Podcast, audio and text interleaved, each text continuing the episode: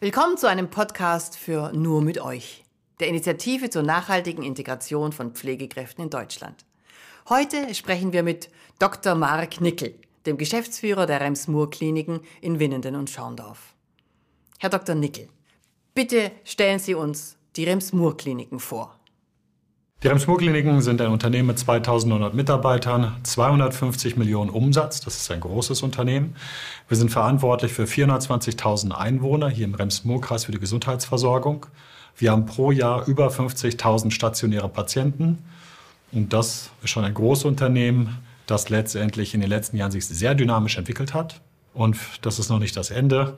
Unser Versorgungsauftrag geht weiter und wir zielen 60 Prozent, 70 Prozent Marktabdeckung an. Das sind die Remsburg-Kliniken. Mhm. Und wie viele Ihrer Mitarbeiterinnen und Mitarbeiter gehören dem Pflegepersonal an? Köpfe sind ca. 1300, Vollzeitkräfte ca. 950.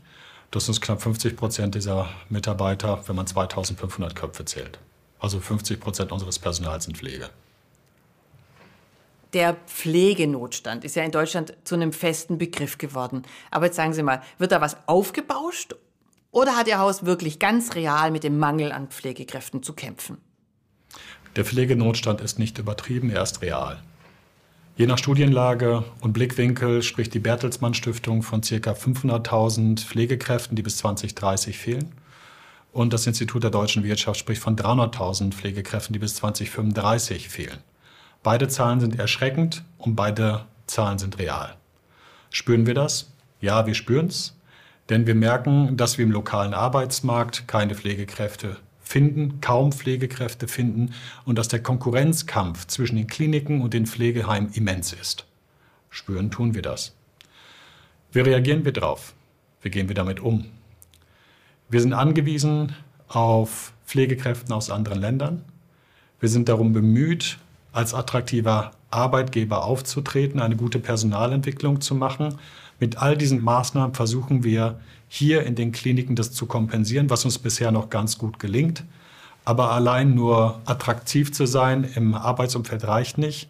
Wir müssen noch mehr machen. Wir müssen zum Beispiel auch Wohnraum schaffen, preiswerten Wohnraum. Das gehört zum gesamten Paket dazu an diesen ganzen Aktivitäten merken Sie, es ist real, wir spüren es und müssen sehr viel Energie reinstecken, damit wir es noch kompensieren können. Mhm. Herr Dr. Nickel, worin sehen Sie die Ursachen, dass der einheimische Arbeitsmarkt Ihren Bedarf an Pflegekräften nicht decken kann? Die Ursachen des Pflegenotstands sind vielschichtig. Es gibt keine universelle oder einfache Antwort. Erst einmal hängt es mit dem Image der Pflege in der Gesellschaft zusammen. Was ist Pflege? Entweder ist es nicht bekannt, was Pflege macht, oder es hat ein schlechtes Image. Der Bekanntheitsgrad hat damit zu tun, dass er überhaupt nicht mehr in der Gesellschaft verankert ist, der Pflegebegriff. Vor vielen Jahren haben wir alle noch Zivildienst gemacht. Und im Rahmen des Zivildienstes kannten wir einen oder den anderen, der halt in der Pflege, in der Altenpflege oder meinetwegen auch im Krankenhaus oder im Rettungsdienst tätig war. Wir hatten Respekt, wir hatten Demut vor dieser Tätigkeit und haben das in der Gesellschaft weitergegeben. Diese Brücke findet gar nicht mehr statt. Diese Verankerung findet gar nicht mehr statt. Deshalb ist das Pflegebild an sich aus der Gesellschaft verschwunden. Das ist ein Problem. Das andere ist dann auch das mangelnde Image. Man muss schon sehr viel Engagement mitbringen. Man muss schon sehr viel Empathie mitbringen und Altruismus bringen, dass man sich mit diesem Job noch auseinandersetzt. Denn die Arbeitsbedingungen sind nicht sehr attraktiv. Wir haben Schichtdienst, wir haben schlechte Bezahlung, und wir haben in Anführungsstrichen ein Auseinandersetzen mit Themen, Krankheit und Tod, womit sich diese Gesellschaft nicht mehr gerne mit auseinandersetzt. Und das führt mehr oder weniger auch zu dem nächsten Dilemma der Pflege. Wenn also die Verankerung nicht mehr stattfindet, wenn ich kein Image mehr habe und wenn er nicht mehr attraktiv ist und auch nichts daran getan wird, das ist die Erklärung dafür, dass wir Pflegenotstand haben. Und das kommt zur Botschaft Nummer vier oder Problem Nummer vier. All das, was zurzeit getan wird, wird den Pflegenotstand nicht eliminieren und wird den Pflegenotstand nicht beseitigen. Wir denken viel zu viel im Klein-Klein. Wir denken viel zu viel in Berufsständen. Wir müssten alle einen ordentlichen Schritt zurück machen und uns fragen, was ist unsere Aufgabe? Unsere Aufgabe ist die Fürsorgepflicht für Patienten. Dieser Aufgabe müssten wir alles unterordnen und Pflege neu denken und Ärzteberuf neu denken, die Aufgaben neu verteilen und auch ein neues Finanzierungssystem etablieren, was diese Probleme löst. Alle Aktivitäten, inklusive des Pflegepersonalstärkungsgesetzes, ist nur ein Tun im Klein-Klein und wird unser großes Problem des Pflegenotstands überhaupt nicht lösen. Deshalb Pflegenotstand kann man nur durch ein großes Denken, durch einen großen Wurf verändern und nicht durch kleines Denken und sich verlieren im Wald. Hm. Was Sie sagen, klingt jetzt nicht nach einer raschen Trendwende. Aber Ihre Patienten müssen ja jetzt versorgt sein. Und deshalb beschäftigt Ihre Klinik, wie ja auch zahlreiche andere Krankenhäuser und Pflegeheime in Deutschland auch, regelmäßig Pflegekräfte aus Drittstaaten, also aus Ländern außerhalb der EU. Wie viele Nationalitäten sind denn da vertreten und wie hoch ist denn der Anteil dieser Kräfte an ihrem Pflegepersonal insgesamt? Wir sind ein buntes Unternehmen, wir haben 50 Nationalitäten. Das heißt, unser Unternehmen bildet glatt den Globus ab. Deshalb müssen wir im Rahmen einer Vielfalt denken.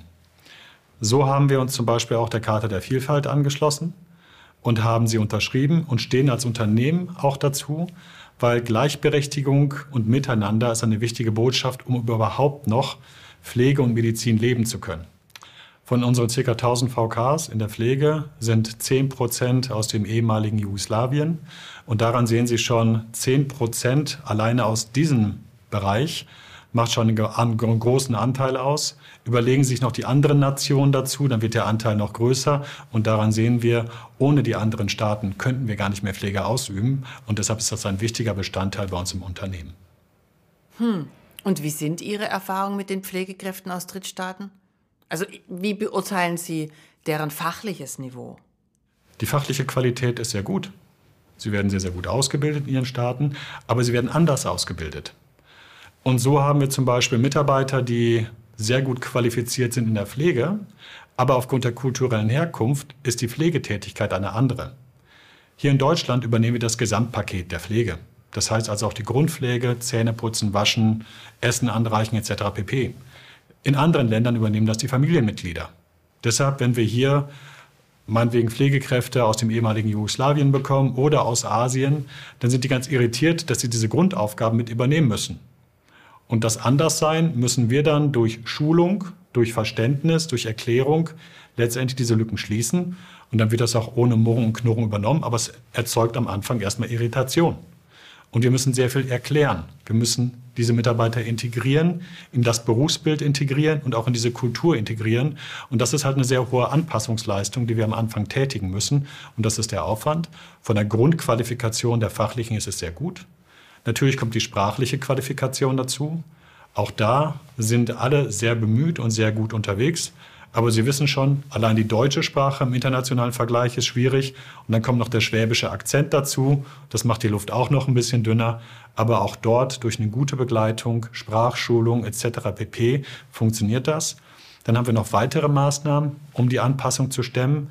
Das ist ein Mentoring-System.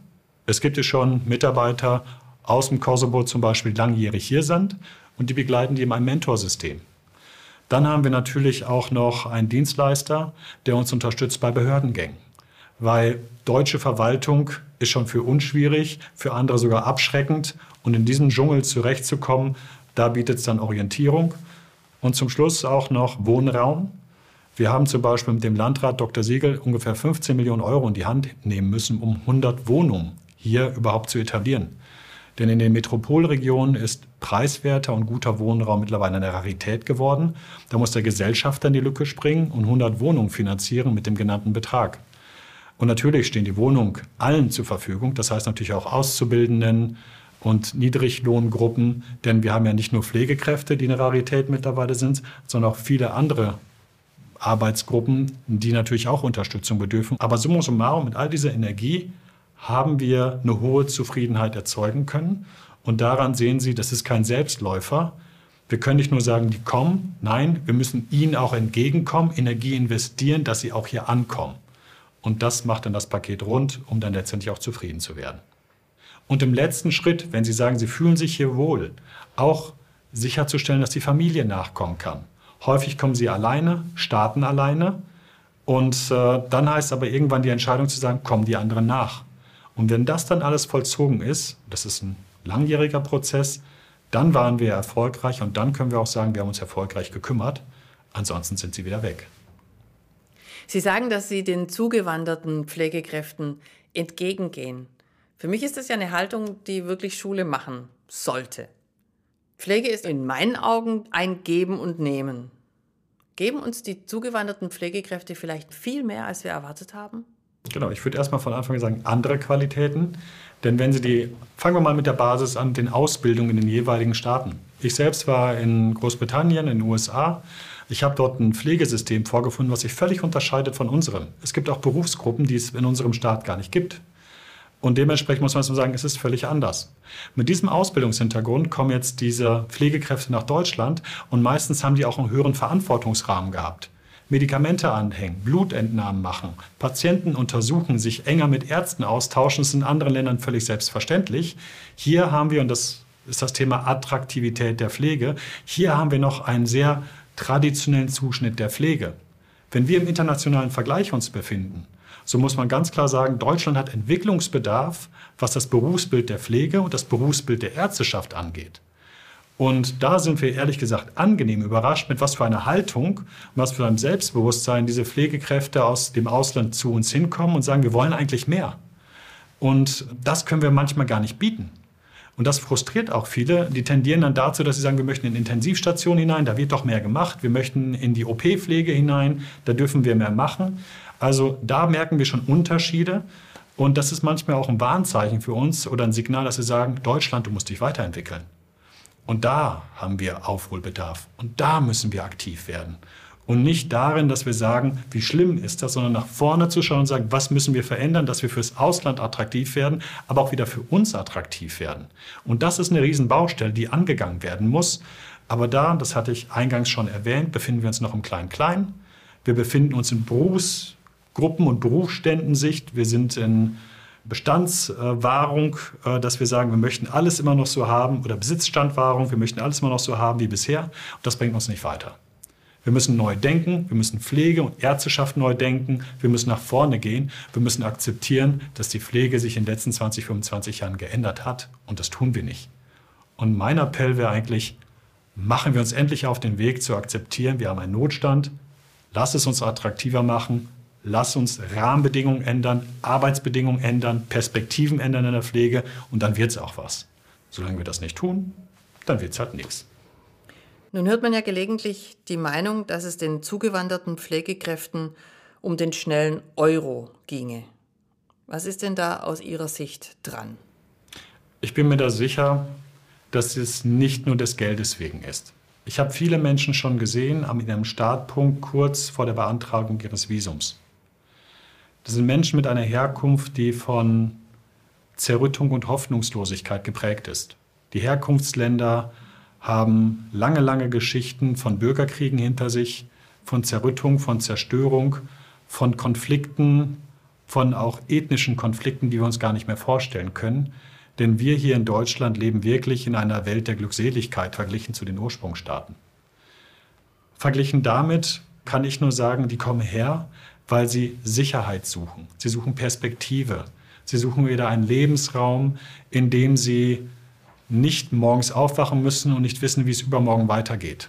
Das können wir uns gar nicht mehr vorstellen. Und deshalb glaube ich, es sind nicht nur Menschen, die Geld suchen. Es sind Menschen, die wieder Leben und Perspektive und Sicherheit suchen und sogar bereit sind, ihre Heimat zu verlassen und vieles Gutes hinter sich zu lassen. Sie lassen soziale Netzwerke hinter sich. Sie lassen Familien mit Verwandtschaftsbeziehungen, Onkeln etc. pp. hinter sich. Sie verlassen oder lassen auch Kindheitserinnerungen hinter sich. Sie lassen Biografien hinter sich. Sie lassen Heimat hinter sich. Auch wenn es zerrüttet war, dort haben sie sich auch irgendwann wohlgefühlt und damit schließen sie ab, um einen großen Sprung zu machen und irgendwo wieder neu anzufangen. Also kann man diesen Menschen nicht unterstellen, dass sie es des Geldes wegen nur machen. Sie machen es wegen mehr, weil in dem Ort, wo sie waren, hat sehr viel stattgefunden, was sie wegdrückt. Und sie kommen hierhin, dass sie etwas suchen, was sie vor Ort nicht mehr haben. Und das muss man respektieren und verstehen. Und dann ist, glaube ich, auch die Unterstellung, dass man sagt, sie kommen des Geldes wegen, nur ein kleiner Mosaikstein. Das gesamte große Bild sieht anders aus. Und wir sehen die Mitarbeiter, die haben sich hier entwickelt, die haben sich entfaltet, die leben hier und leben ihre Qualitäten aus im Sinne einer Sinnstiftung für den Patienten und für sich. Und das ist bewundernswert, das anzuschauen, nicht nur hier angekommen zu sein, sondern auch den Mut gehabt zu haben, die Heimat hinter sich zu lassen. Und deshalb haben wir damit durchweg, kann ich nur sagen, ich ziehe meinen Hut für diesen Mitarbeitern, dass sie diesen großen Schritt gemacht haben und hier tätig sind und uns unterstützen. Hm. Puh, Herr Dr. Nickel, also einerseits formulieren Sie ja eine wirklich alarmierende Prognose, aber zugleich spricht aus Ihnen, wenn ich das mal so deuten darf, ja gerade der Optimist, der, ich sage jetzt mal, an die Chance zum Wandel glaubt, der sogar zur Initiative im Prinzip aufruft. Ich meine, möchten Sie speziell mit Blick auf die Integration der zugewanderten Pflegekräfte einen Appell an uns alle richten? Der Appell an mein Umfeld ist einfach, seid offen, seid freundlich, seid neugierig.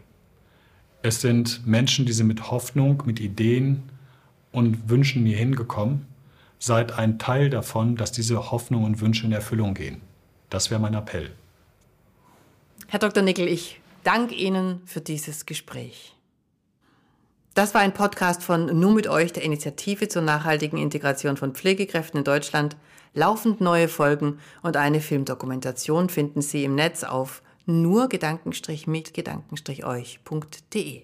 Mein Name ist Ziggy Gall.